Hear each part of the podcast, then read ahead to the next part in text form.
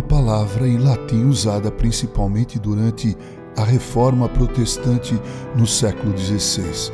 Sua tradução significa diante de Deus. Mas o que nos impressiona mesmo é o fato do quão profundo é o conteúdo filosófico e teológico por detrás dessas palavras.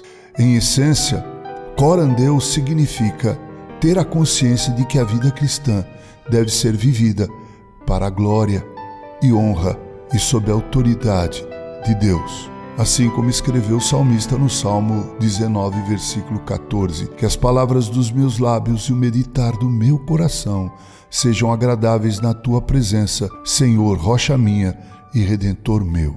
Pense nisso. Reverendo Mauro Sérgio Aiello, pastor da Igreja Presbiteriana do Brasil, de Mogi das Cruzes, São Paulo.